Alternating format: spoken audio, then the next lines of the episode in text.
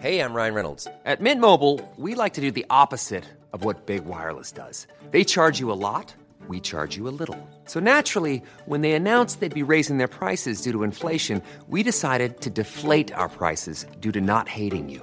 That's right. We're cutting the price of Mint Unlimited from $30 a month to just $15 a month. Give it a try at mintmobile.com slash switch. $45 upfront for three months plus taxes and fees. Promo rate for new customers for limited time. Unlimited more than 40 gigabytes per month. Slows. Full terms at mintmobile.com.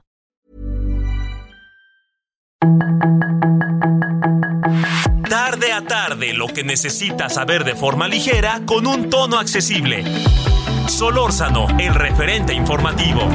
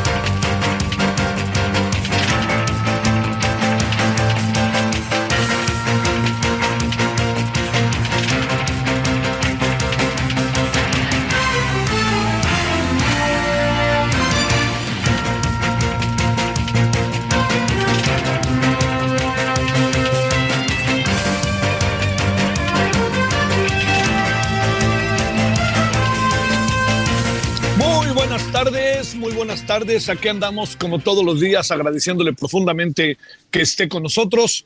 Eh, ayer lamentablemente, gracias Heriberto, no estuvimos porque nos tocó en vuelo.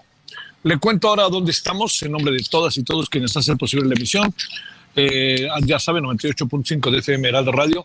Le agradecemos que nos acompañe en este día, eh, en este día miércoles, en donde nos encontramos en San Salvador. A ver, hay muchos motivos por los cuales estamos aquí eh, y sobre todo porque eh, está, está ante nuestros ojos, ¿no? Los Juegos Centroamericanos y el Caribe. Ahorita le contaré, es un tema mucho, muy interesante, cómo es que se dieron, cómo se fueron suscitando las cosas para que se desarrollaran aquí en San Salvador. A ver, le diría algo muy concreto. Hace tres años Panamá era la sede y Panamá dijo que sí era la sede y hace dos años Panamá dijo ya no soy la sede. Entonces, estábamos, ya saben, no nos hagamos, estábamos entre muchas otras cosas, entre muchas otras cosas, estábamos también ante un gran problema que era pues el COVID. Entonces, eh, El Salvador eh, había levantado la mano en un momento dado y entonces acabó siendo al final la sede de estos Juegos Centroamericanos y el Caribe. Eh, es muy interesante lo que sucede. eh, estamos por ello aquí, pero estamos sobre todo, como usted lo puede imaginar, por lo que está pasando en este país, que es algo que creo que nos merece todas las atenciones. Yo, me- me- si usted no le tiene inconveniente, los primeros minutos de la emisión de hoy nos vamos a dedicar a detalle. Hemos tratado de investigar al máximo, ¿no? Todo esto que usted ya intuye, sabe y piensa que tiene que ver con el tema de la seguridad y Bukele. No hay de otra, ¿eh? Así no hay de otra. Este es el tema en este país y en la región. Bukele es tema. Es tema porque lo que está haciendo, por lo que ha decidido ir haciendo, porque ya, buscó- ya está buscando la reelección y porque es un joven presidente que inquietantemente se podría eternizar en el poder. Y eso yo creo que usted y yo sabemos lo que, lo que esto significa. Eh, mire, a ver, empecemos primero por el tema de lo deportivo, ¿no? El tema deportivo que hoy en día es eh, mucho, muy importante en función de lo siguiente. Los pasados Juegos Centroamericanos y el Caribe se desarrollaron, a pesar de todo lo que usted y yo sabemos, de las broncas de Ana Gabriela Guevara y todo eso, ¿no? Los pasados Juegos Centroamericanos y el Caribe se desarrollaron en Barranquilla, Colombia. Eh, Barranquilla, la verdad se lo digo, ¿eh? era una ciudad que se fue sobre la marcha adoptando, adaptando para el desarrollo de los juegos. Tenía instalaciones que fueron creciendo a la medida que iba avanzando los juegos. Era una cosa ahí, se lo, Se lo digo porque su servidor tuvo la oportunidad de estar ahí. Bueno, esa es una de las cosas, uno de los elementos que fue muy importante. Cuando terminaron los Juegos Centroamericanos y el Caribe, su servidor estaba ahí. El, eh, el, el eh, presidente de Barranquilla, presidente municipal de Barranquilla, Colombia, dijo, un, presidente municipal, por cierto, muy emblemático, muy em, carismático, incluso yo platiqué con él varias veces, dijo, ahí nos vemos en Panamá. Panamá recibió incluso el estafeta y a la mera hora no fue Panamá, sino fue El Salvador. Está jugándole a la política también en ese sentido El Salvador. Pues claro que le está jugando. Por favor, no, no le demos vueltas, ¿no? Esto es algo importante.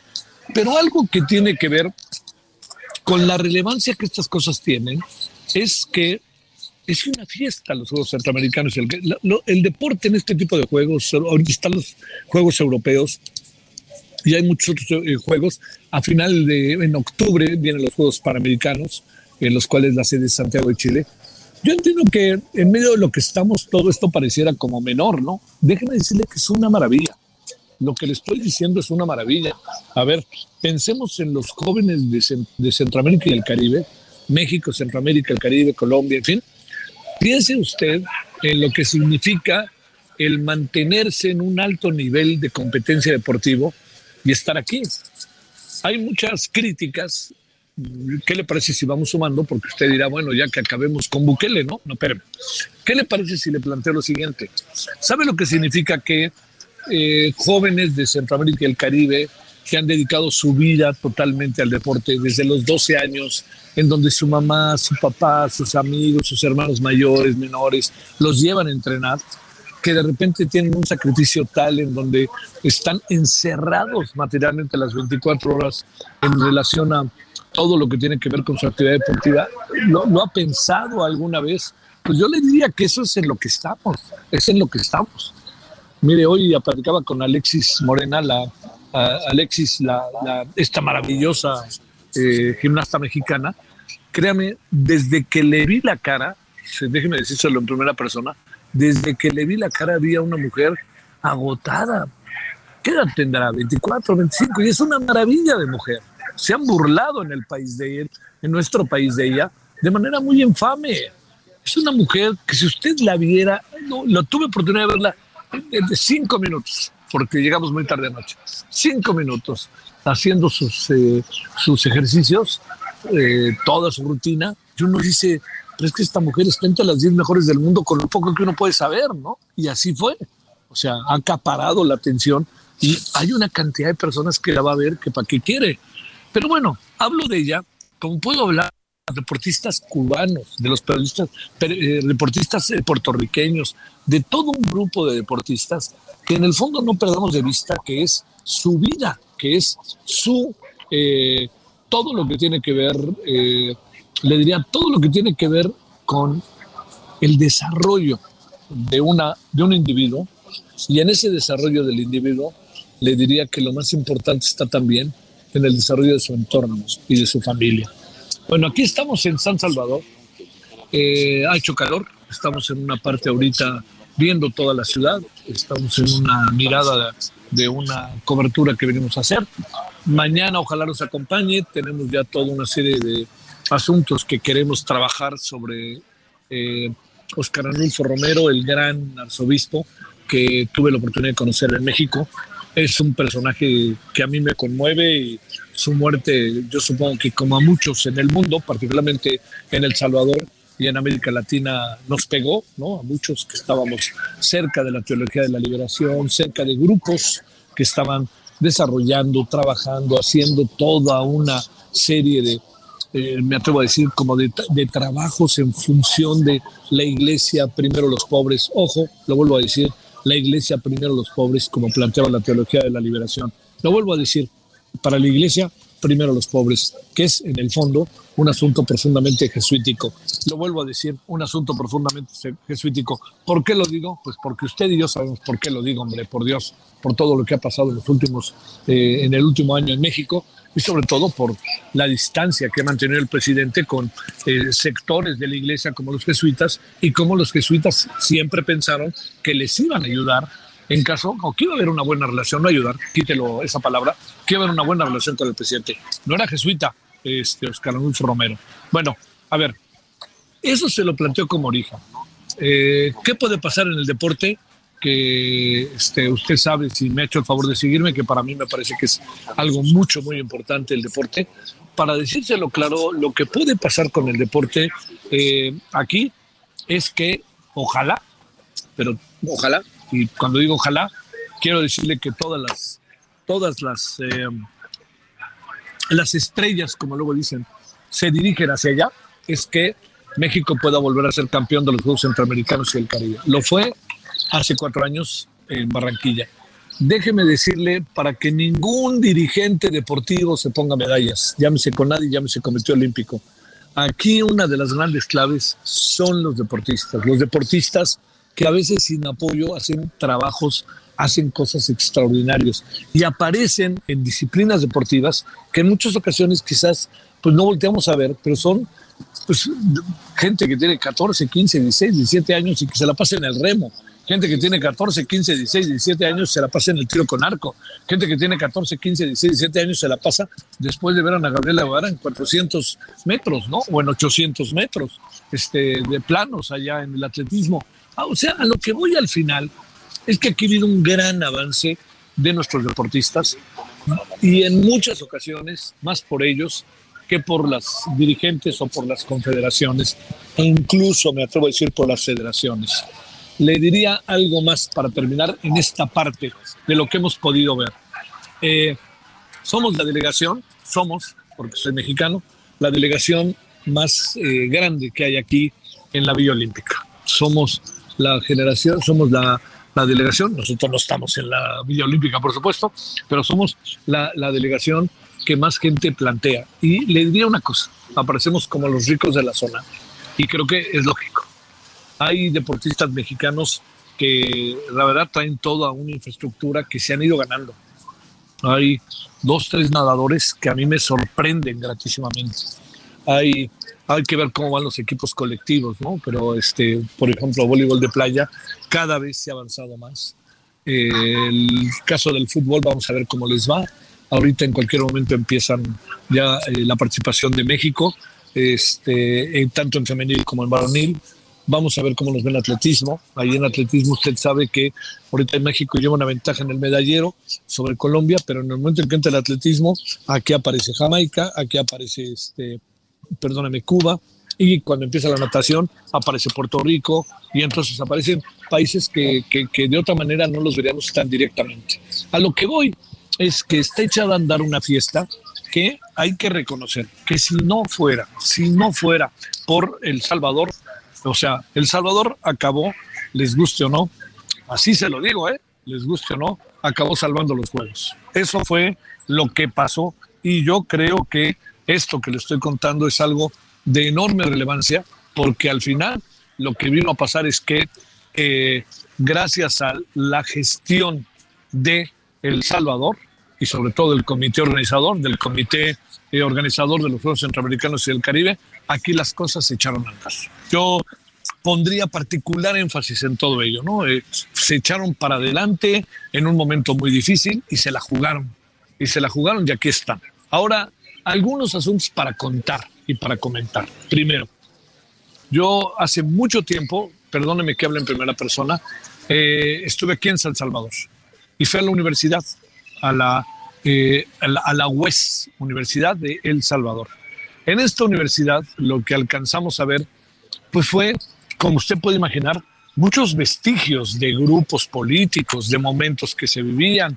Eh, Oscar Anulfo Romero, eh, pero también Roque Dalton, muchos otros personajes que han sido sumamente importantes para este país y para América Latina en su conjunto. Y la universidad, fíjese nada más, le dijeron a todos en la universidad, váyanse porque a los universitarios, porque les queremos proponer un ego, un, una situación, una coyuntura. Váyanse para que aquí sea la Villa Olímpica. La Villa Olímpica de los Juegos Centroamericanos y del Caribe es ni más ni menos que en la UES, en la Universidad del Salvador. Hoy estuvimos en la Villa Olímpica. Déjeme decirle que es muy interesante porque es una universidad, y usted y yo sabemos que en una universidad hay todo el tiempo una presencia de diferente índole, presencia incluso que tiene que ver con cosas tan concretas y específicas como murales en donde están grandes personajes de la izquierda. Lenin, este, bueno, todavía aunque no lo crea, Lenin, pero también está Farabundo Martí, está el propio Oscar Alonso Romero, Roque Dalton, eh, poetas, toda una serie de cosas en unos murales preciosos que acompañan de manera interesantísima lo que es la Villa Olímpica. Los jóvenes, los jóvenes que vienen a los Juegos, a los Juegos Centroamericanos y del Caribe, le voy a decir algo, lo primero que ven es eso, entran a la Villa Olímpica, que es la universidad, en donde los salones de clases se convirtieron en cuartos para que durmieran y para que estén durmiendo los deportistas. Yo le insistiría que el fenómeno como tal, a mí en términos deportivos me parece muy interesante. Aquí viene la otra parte, la otra parte que yo sé que usted como yo, se lo debo de decir, estamos en una sistemática y constante, eh, me atrevo a decir, eh, duda. A ver, hoy platicando con los privados de la libertad, ojo con eso, estos hombres y mujeres, sobre todo hombres, recordará usted, que fueron colocados por el gobierno de Bukele en, los, en las, eh, ahí en, las cárceles de San Salvador y de fuera de San Salvador, estos hombres y mujeres que ahí estaban y que eh, les quitaron eh, casi la ropa, que estaban en calzoncillos o en pantalón, y ahí se encontraban y que fueron detenidos por diferentes razones. A ver, razones concretas es que a muchos de ellos, a muchos de ellos, sí se les determinó con claridad el delito que, estaban, que habían cometido. Pero aquí viene un gran problema, un gran problema que, ojo, por favor, no lo perdamos de vista. Lo que está haciendo Bukele es, en buena medida, echar a andar una maquinaria que anunció como candidato a la presidencia y anunció en sus primeros años de presidente. El asunto es, es terrible porque Oiga, usted y yo, no sé si lo piense, a mí me cuesta mucho trabajo ver todo esto que está haciendo Bukele en materia de seguridad. ¿Por qué? Porque por momentos se pasa por encima de los derechos humanos. Por momentos, eh, eh, por momentos no solamente se pasa, este, se pasa eh, por encima no solamente los derechos humanos, sino también muchas otras cosas. Mire, estamos ante una disyuntiva en la región y quizás en muchos otros países del mundo, para el presente futuro de muchas naciones del mundo, ojo, no vaya a pasar también con nosotros, algo que puede en verdad colocarnos contra la pared. Democracia, seguridad. Hoy muchos presidentes están utilizando a la democracia, se mueven con la democracia a todo lo que va para empujar, ojo con eso, una autoridad en materia de seguridad que significa violar en algunas ocasiones los derechos humanos, pero dejar a la población profundamente satisfecha en materia de seguridad. oiga, le diría focos rojos, permítame decírselo después de tanto tiempo, permítame decírselo, focos rojos con lo que le estoy contando. O sea, dicho de otra manera, ¿queremos un Bukele en México? A ver, pero ahí le va. Aquí la gente en El Salvador caminando en la noche, eh, platicando con diferentes personas, en la mayoría de los casos, sobre todo pensando en esto que considerábamos, ya sabe, una clase media, sectores populares, que dicen, por fin salí de mi casa y estaba tranquilo y puedo salir a las 3 de la mañana y no me pasa nada. Ya no hay nadie que me ataque. Uf, uf, le diría. Es un asunto, yo sí le confieso que a mí me cuesta mucho trabajo mucho trabajo porque no perdamos de vista lo que pasó en Honduras ayer antier. O sea, ante 21 personas muertas se utilizó el mismo mecanismo. Así los metieron a la cárcel a los detenidos. 21 personas muertas y metieron a la cárcel a una cantidad de personas que para qué quiere. Muy delicado porque son formas en donde la democracia está enfrente de la seguridad. Y la democracia entonces se utiliza en muchas ocasiones para violar derechos humanos. ¿Por qué? Porque eso es lo que la población pide. Y uno lo hace, el presidente lo hace y resulta que la popularidad del presidente entra en un terreno verdaderamente alto. A ver, le cuento algo más. Bukele anda sobre el 85-90% de popularidad. Bukele acaba de hacer una singular interpretación en materia de la constitución este, salvadoreña. Y Bukele sabe qué quiere? Reelegirse como presidente de El Salvador. ¿Y quiere que le diga algo más? Veo muy difícil que no sea así. Bueno, estos días estaremos aquí para el Heraldo Radio con un tema que a mí me parece no solamente apasionante, sino importantísimo de ver a detalle. Por lo pronto, yo esto se lo planteo porque yo se lo digo, México tiene un problema de seguridad concreto y real, por más que digan que tienen otros datos. Vea usted lo que pasa en Nuevo Laredo, vea usted lo que pasa en Chihuahua, vea usted lo que pasa en Guanajuato, vea lo que pasa en muchos lugares. La gente no sale a las calles. No generalizo, pero me pregunto, ¿no estaremos en camino de que esto se extienda? ¿No estaremos en camino de que muchos municipios del país estén siendo gobernados por el narcoestado? Todo esto colocó, entiendo que es un país más pequeño, 5 millones, 6 millones de habitantes en El Salvador, pero colocó llevar estas decisiones extremas en donde de repente cuando volteamos la cara de lo que se trataba era de resolver el problema y no nos importó cómo lo resolvíamos. Bueno, lo dejo porque aquí le contaré mañana más y hoy en la noche más, si le parece. Entonces, eh, le quiero contar algo, algo para, para cerrar esta primera parte de, de nuestra emisión. Eh, hay, hay también algo que aquí debe de, de, de, notarse y manifestarse.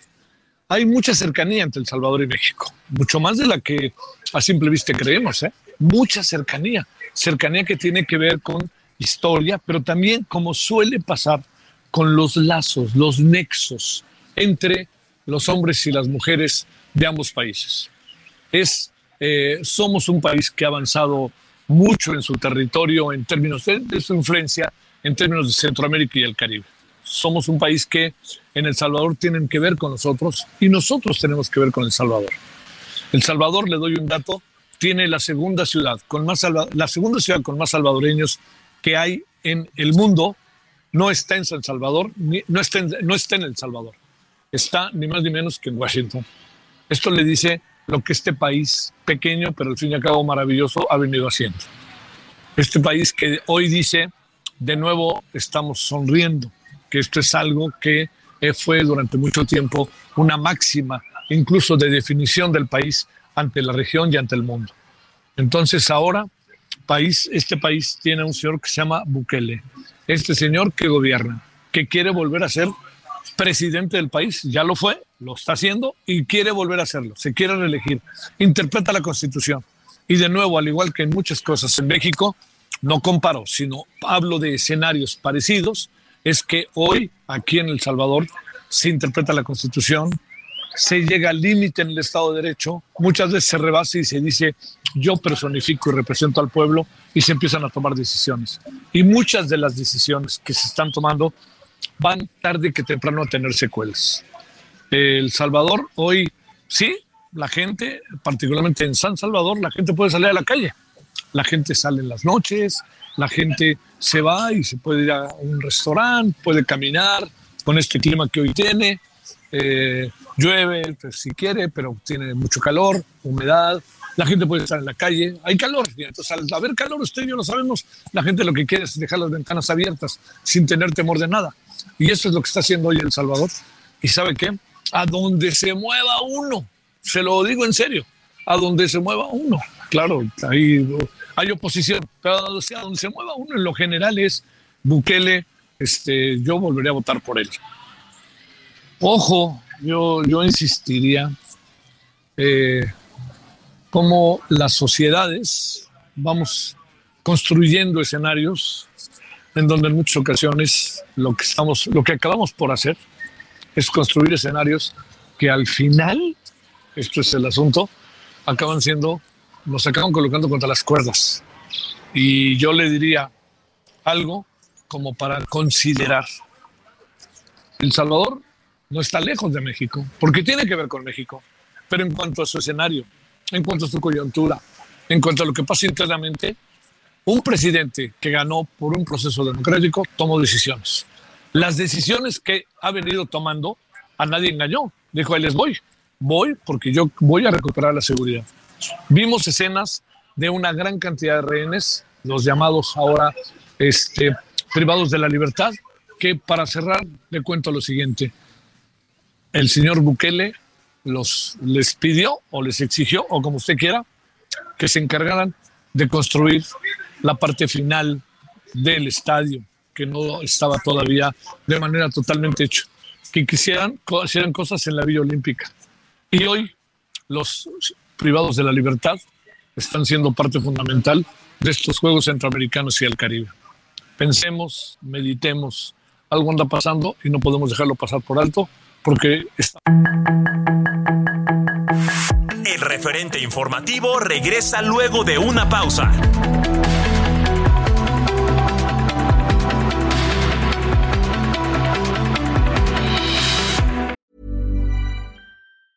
Everyone knows therapy is great for solving problems, but getting therapy has its own problems too, like finding the right therapist, fitting into their schedule, and of course, the cost. Well, BetterHelp can solve those problems. It's totally online and built around your schedule. It's surprisingly affordable too. Connect with a credentialed therapist by phone, video, or online chat, all from the comfort of your home. Visit betterhelp.com to learn more and save 10% on your first month. That's BetterHelp, H E L P.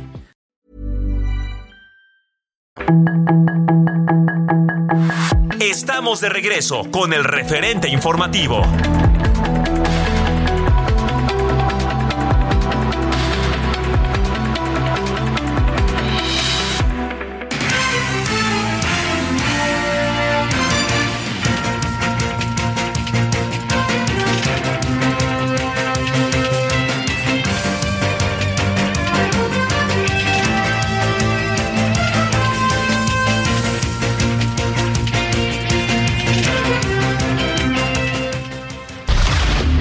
Referente informativo le presentamos información relevante. Lili Telles declina a buscar candidatura presidencial. Identifican a tres asaltantes de joyería de Antara. Nuevo León acumula 36 muertes por la ola de calor. Secretaría de Seguridad y Protección Ciudadana emite recomendaciones para evitar delitos cibernéticos. Alerta Cofepris por falsas maestrías en cirugía estética en Veracruz. Ola de calor dañó 700 hectáreas de cultivo. Chile toma presidencia de Alianza del Pacífico. Trump demanda a la escritora Jean Carroll. Detienen al general ruso que amenazó al grupo Wagner cuando se rebeló contra Putin. Sus comentarios y opiniones son muy importantes. Escribe a Javier Solórzano en el WhatsApp 5574 50 13 26. Solórzano, el referente informativo.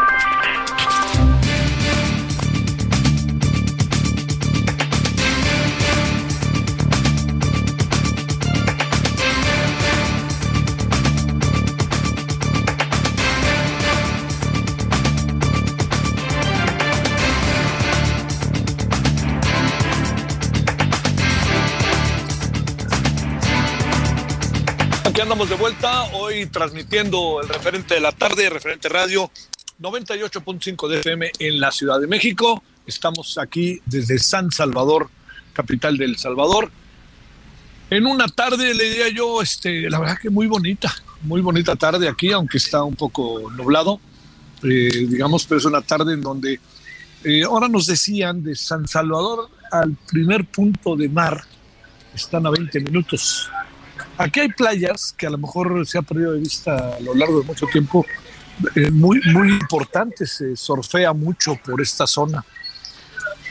El deporte, como usted lo sabe, es el fútbol, pero sabe que se ha convertido en un deporte de enorme, enorme relevancia, que incluso el presidente Bukele ahora con los Juegos Centroamericanos y el Caribe ha desarrollado toda una estrategia, el fútbol de playa, así como le cuento que el equipo salvadoreño, la verdad que medio lo sigo, pero no sé a detalle cómo ande, pero es un equipo que se convierte en un equipo importante en términos de la zona hoy en día. Bueno, estamos desde San Salvador, en una tarde, le insisto, de, enorme belleza, muy padre tarde, eh, son aquí la misma hora que la hora del centro de la Ciudad de México, son las 17.33, estamos en este día que es 28, miércoles de junio, del, del 2023. Aquí también ya están por entrar a vacaciones, ¿eh? ya estamos cerca de ello. Bueno, le, aquí seguimos y le quiero agradecer eh, a Jorge Alcobín, que esté, él es consultor y analista político, que esté con usted y con nosotros. Querido Jorge, te saludo con gran gusto. ¿Cómo has estado? Buenas tardes. Muy buenas tardes, mi querido Javier, quien como tú, eh, un gusto saludarte como siempre a ti y a todo el auditorio. Gracias por tu tiempo. Mira, yo creo que todos sabemos, Jorge, que en estos días, eh, bueno, han pasado muchas cosas, se analizan inevitablemente las cosas que suceden en términos de una especie de destino, ¿no? Manifiesto en función de lo que pueda pasar con Morena el 6 de septiembre, con lo que pueda pasar con la oposición el 3 de septiembre. ¿Qué alcanzas a ver de todos estos escenarios? Yo con Lili Telles he platicado profundamente en dos, tres ocasiones, incluso una recientemente, y Lili, en lo, incluso en lo personal, me decía que no estaba tan convencida de muchas de las cosas que podían darse en función de los escenarios. Pero como sea, hace, hace pocos días, mi querido Jorge, teníamos a 14 candidatos de la oposición y tenemos a 6 de la, del partido mayoritario y de sus aliados. ¿Qué piensas? ¿Cómo ves las cosas, Jorge? Mira, Javier, hoy de manera sorpresiva pues amanecimos con la noticia de que Lili Telles renuncia a la candidatura presidencial. Y esto nos da una primera mirada del proceso y el método que ha lanzado la propia oposición a partir de lo que se ha denominado como el Frente Amplio por México. Habrá que analizar y medir cuál es el impacto y la dimensión de esta renuncia de Lili Telles. Pero cuando vemos las razones por las cuales renuncia, habría que hacer notar lo siguiente. Señala que no hay un método confiable que genere condiciones. Básicamente lo que dice Lili Telles es que hay un proceso que está cooptado por las oligarquías de los partidos políticos y que también no hay reglas, por ejemplo, de materia del financiamiento, no hay posibilidad de saber cómo se va a conformar el padrón y algo que me parece muy interesante de la propia eh, eh, comunicación por parte de Lili Telles es que dice que no va a participar en ese proceso, con lo cual también se podría leer que deja la puerta abierta para que pueda participar como candidata independiente, pero lo cual se ve complicado porque si no, no juntó estas 150 mil firmas, será muy difícil juntar el 1% que te pide eh, la propia legislación cuando quieres ir como candidato independiente del listado nominal. Pero esto también habrá que eh, marcarlo con la reciente denuncias que también han habido por parte del bloque opositor, en el caso de Germán Martínez, por otro lado de Mauricio Vila, o en su momento también lo que tuvimos con este Damián Cepeda. Entonces habría que ver también en este análisis eh, que lo que rápido sube también rápido baja y me parece que esa propia candidatura de Lili Telles fue construida a base de la propia eh, improvisación, atropellamiento por parte de la oposición y lo que estamos viendo el día de hoy es que también hay una candidatura que está siguiendo esa, esa misma narrativa como la de Xochitl Galvez.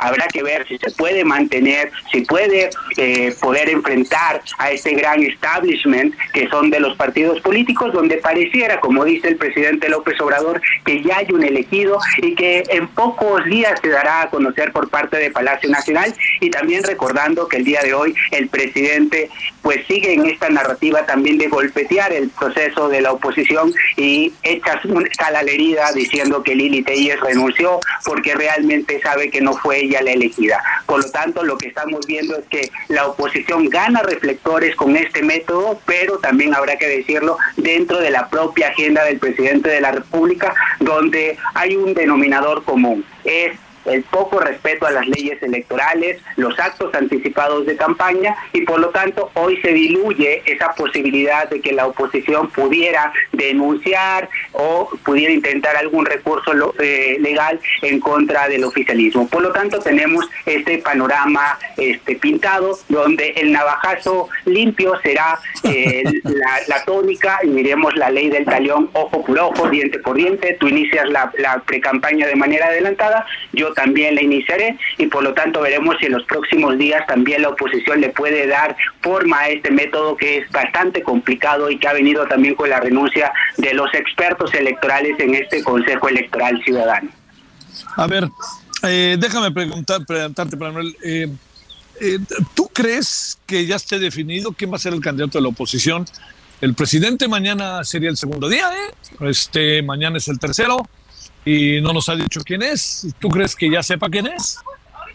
A diferencia de lo que ha señalado el presidente López Obrador, me parece que no hay un candidato definido o candidata definida por parte de la oposición, pero lo que sí podemos ir viendo a partir de estas propias reglas es que jugará un enorme papel el poder del dinero y también la movilización de las propias estructuras partidistas para definir quién será el abanderado del Frente Amplio por México. Me parecería ingenuo pensar que estas eh, formas que también lo ha señalado Lili Telles, que es que el poder no se traslada a los ciudadanos, sino a los que movilizan ciudadanos, obviamente tendrá un factor preponderante. Y es por eso que debemos seguir con mucha atención el proceso de la oposición a partir de la conformación de este comité que regirá los métodos, las reglas el propio proceso, donde veremos que estará conformado por 13 personas, 6 de los partidos políticos y 7 por parte de, eh, los, de la ciudadanía.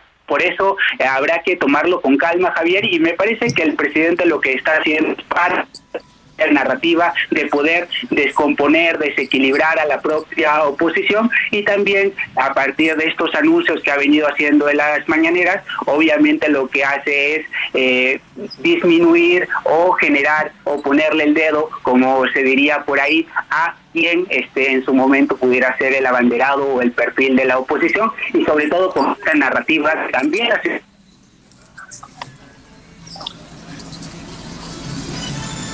Ahí, ahí se perdió. del antiguo Ah. régimen. Oye, muy en breve, este, te planteo, ¿tú crees que realmente el presidente ha logrado sacudir a la oposición o el- la oposición sacudió al presidente? En breve, ¿cómo ves, Manuel? Me parece que mutuamente se han sorprendido. El presidente hubiera querido una oposición dividida. Con esto se le da vida a la propia oposición. Y me parece que en su momento el presidente tendrá una capacidad de reacción. Y veremos si la oposición falla en el método. Ahí será su gran penitencia. Pero si sale victoriosa y sale con un acuerdo, podría haber sido de cara al año 2024. Te mando un gran abrazo y como siempre, muchas gracias por tu tiempo. Muy buenas tardes. Muy buenas tardes, Javier. Un abrazo grande. Gracias. Ahora a las 17.41 en la hora del centro y en la hora aquí en San Salvador, El Salvador. Solórzano, el referente informativo.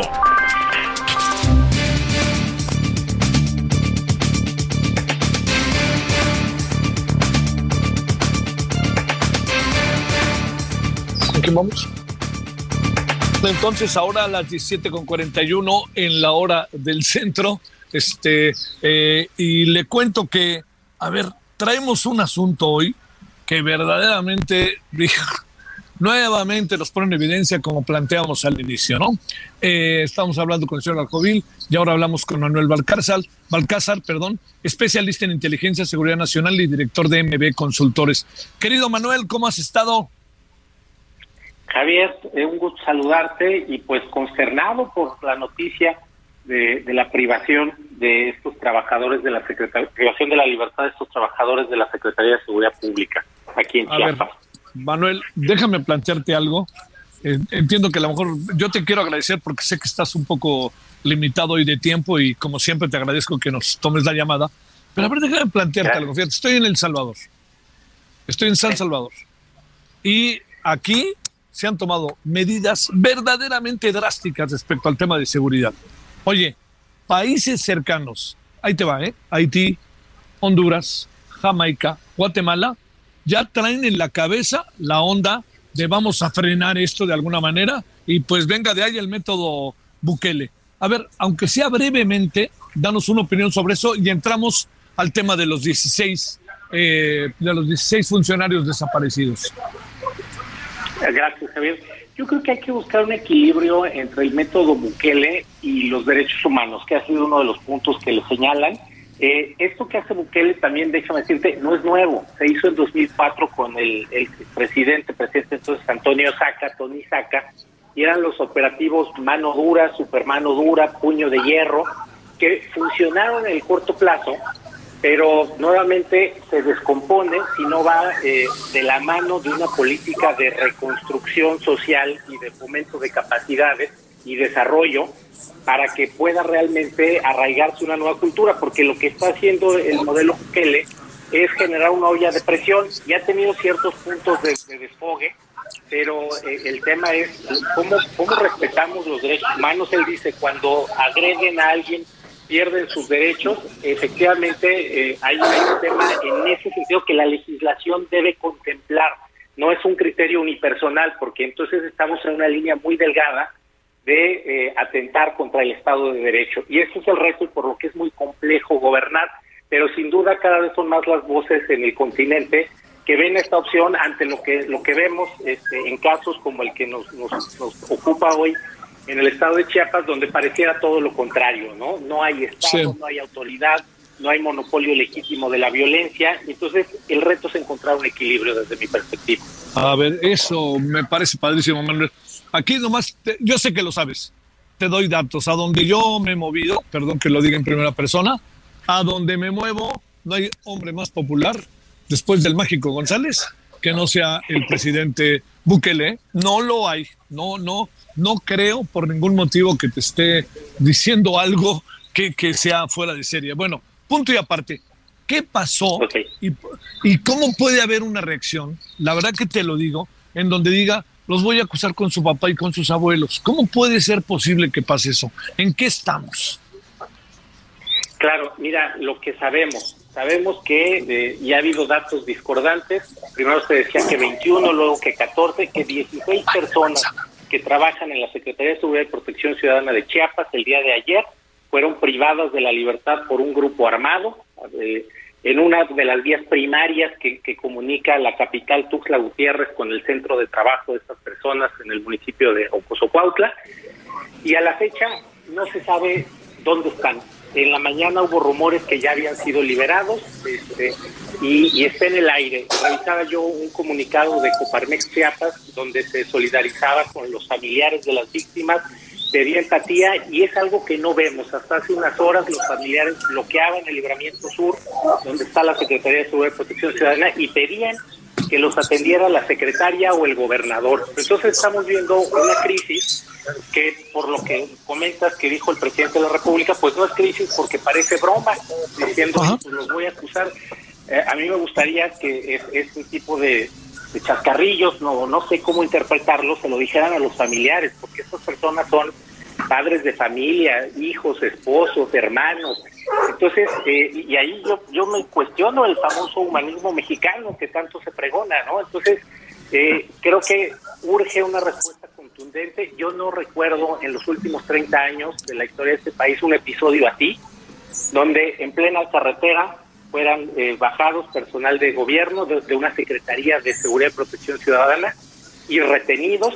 Este, y bueno, la Secretaría de Seguridad hoy informado que hay una fuerza de tarea de mil personas buscándolos. Eh, esperemos que los encuentren, hacemos votos, como decía el comunicado de Coparmex Chiapas, eh, pero esto nos muestra pues la, la falta de previsión y si no hay capacidad de dar seguridad a 14, a 16 ciudadanos que trabajan para el sector seguridad y justicia en Chiapas, pues los ciudadanos de a pie decimos, sálvese quien pueda y que, este, y que aquí cada quien haga lo que pueda hacer para cubrirse ante una situación que viene en, descomposición gradual y progresiva. ¿Qué, qué, qué supones, eh, digamos, entendiendo estos factores que ahora haces referencia, Manuel, eh, tomando en cuenta la reacción de la autoridad, del propio gobierno, del propio presidente, ¿qué, supones que pasó? O sea, ¿cómo pueden de la noche a la mañana, de un momento a otro, secuestrar a 16 personas y luego pasar una mañana como la de hoy, en donde nos dicen ya aparecieron y luego nos dicen no han aparecido? ¿De qué se trata, Dios santo? Perdón. Claro, claro. A, mí me parece que posiblemente hay indicios de la localización de, de estas personas. Eso podría ser pero eso es muy diferente a que los encuentren y, y, a que se cumpla con el reclamo de las familias de presentarlos eh, eh, con integridad física. Entonces creo que está en ese sentido y, otro punto muy distinto es identificar, saber dónde están suponiendo que eso ya, ya haya ocurrido y la otra es que puedan ser eh, liberados con, con vida, con salud, íntegros, que ese es el objetivo que, que se debe de buscar desde mi punto de vista Entonces, eh, digo, por más por más que, ya los tengan ubicados, entonces se volverían rehenes. Han circulado distintos comunicados en, en redes sociales donde aluden a una disputa entre grupos criminales y supuestamente están exigiendo la, la renuncia de unos funcionarios estatales justamente de la Secretaría de Seguridad y Protección Ciudadana para presentarlo, para liberarlo. Entonces está un tema ahí muy complejo y yo te puedo decir que es una crisis de seguridad del, del gobierno mexicano y esperemos no se vuelva una crisis política y social porque refleja el hartazgo y el miedo que enfrentamos todos día a día cuando salimos a la calle a nuestras actividades productivas.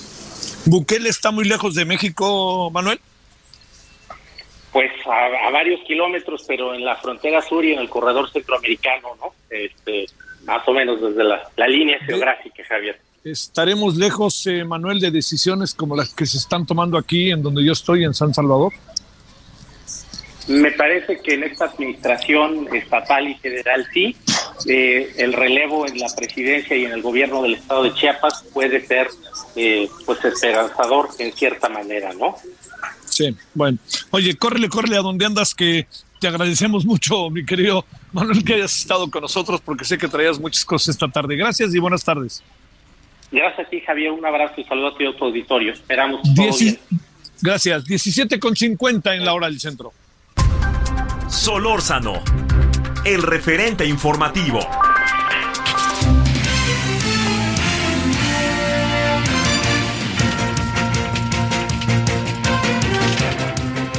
Pues mire, hace no mucho estamos haciendo ahí una serie de entrevistas y platicamos. Conozco a Lili Telles de muchos años por cuestiones profesionales.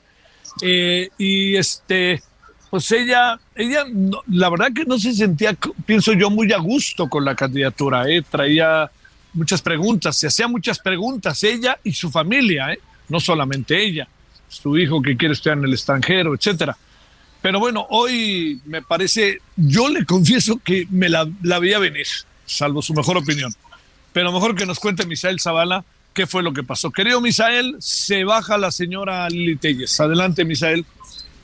Javier, buenas tardes, te saludo, saludo también al auditorio. Efectivamente, pues la senadora Lili Telles de la bancada panista es la primera baja de los presidenciales de la Alianza Va por México, luego de que se diera a conocer este método por el cual el PRI, el PAN y el PRB van a elegir a su candidato presidencial. La legisladora que llegó al Senado por Morena prácticamente acusó que ella propuso 50 preguntas a esta alianza Va por México acerca de la legalidad, la certeza y la transparencia del proceso, pero en ningún momento pues obtuvo respuesta. Incluso señaló que el martes pues se disolvió este Consejo Electoral debido a cambios en el método de la elección de la candidatura presidencial, lo cual genera más dudas en esta competencia interna.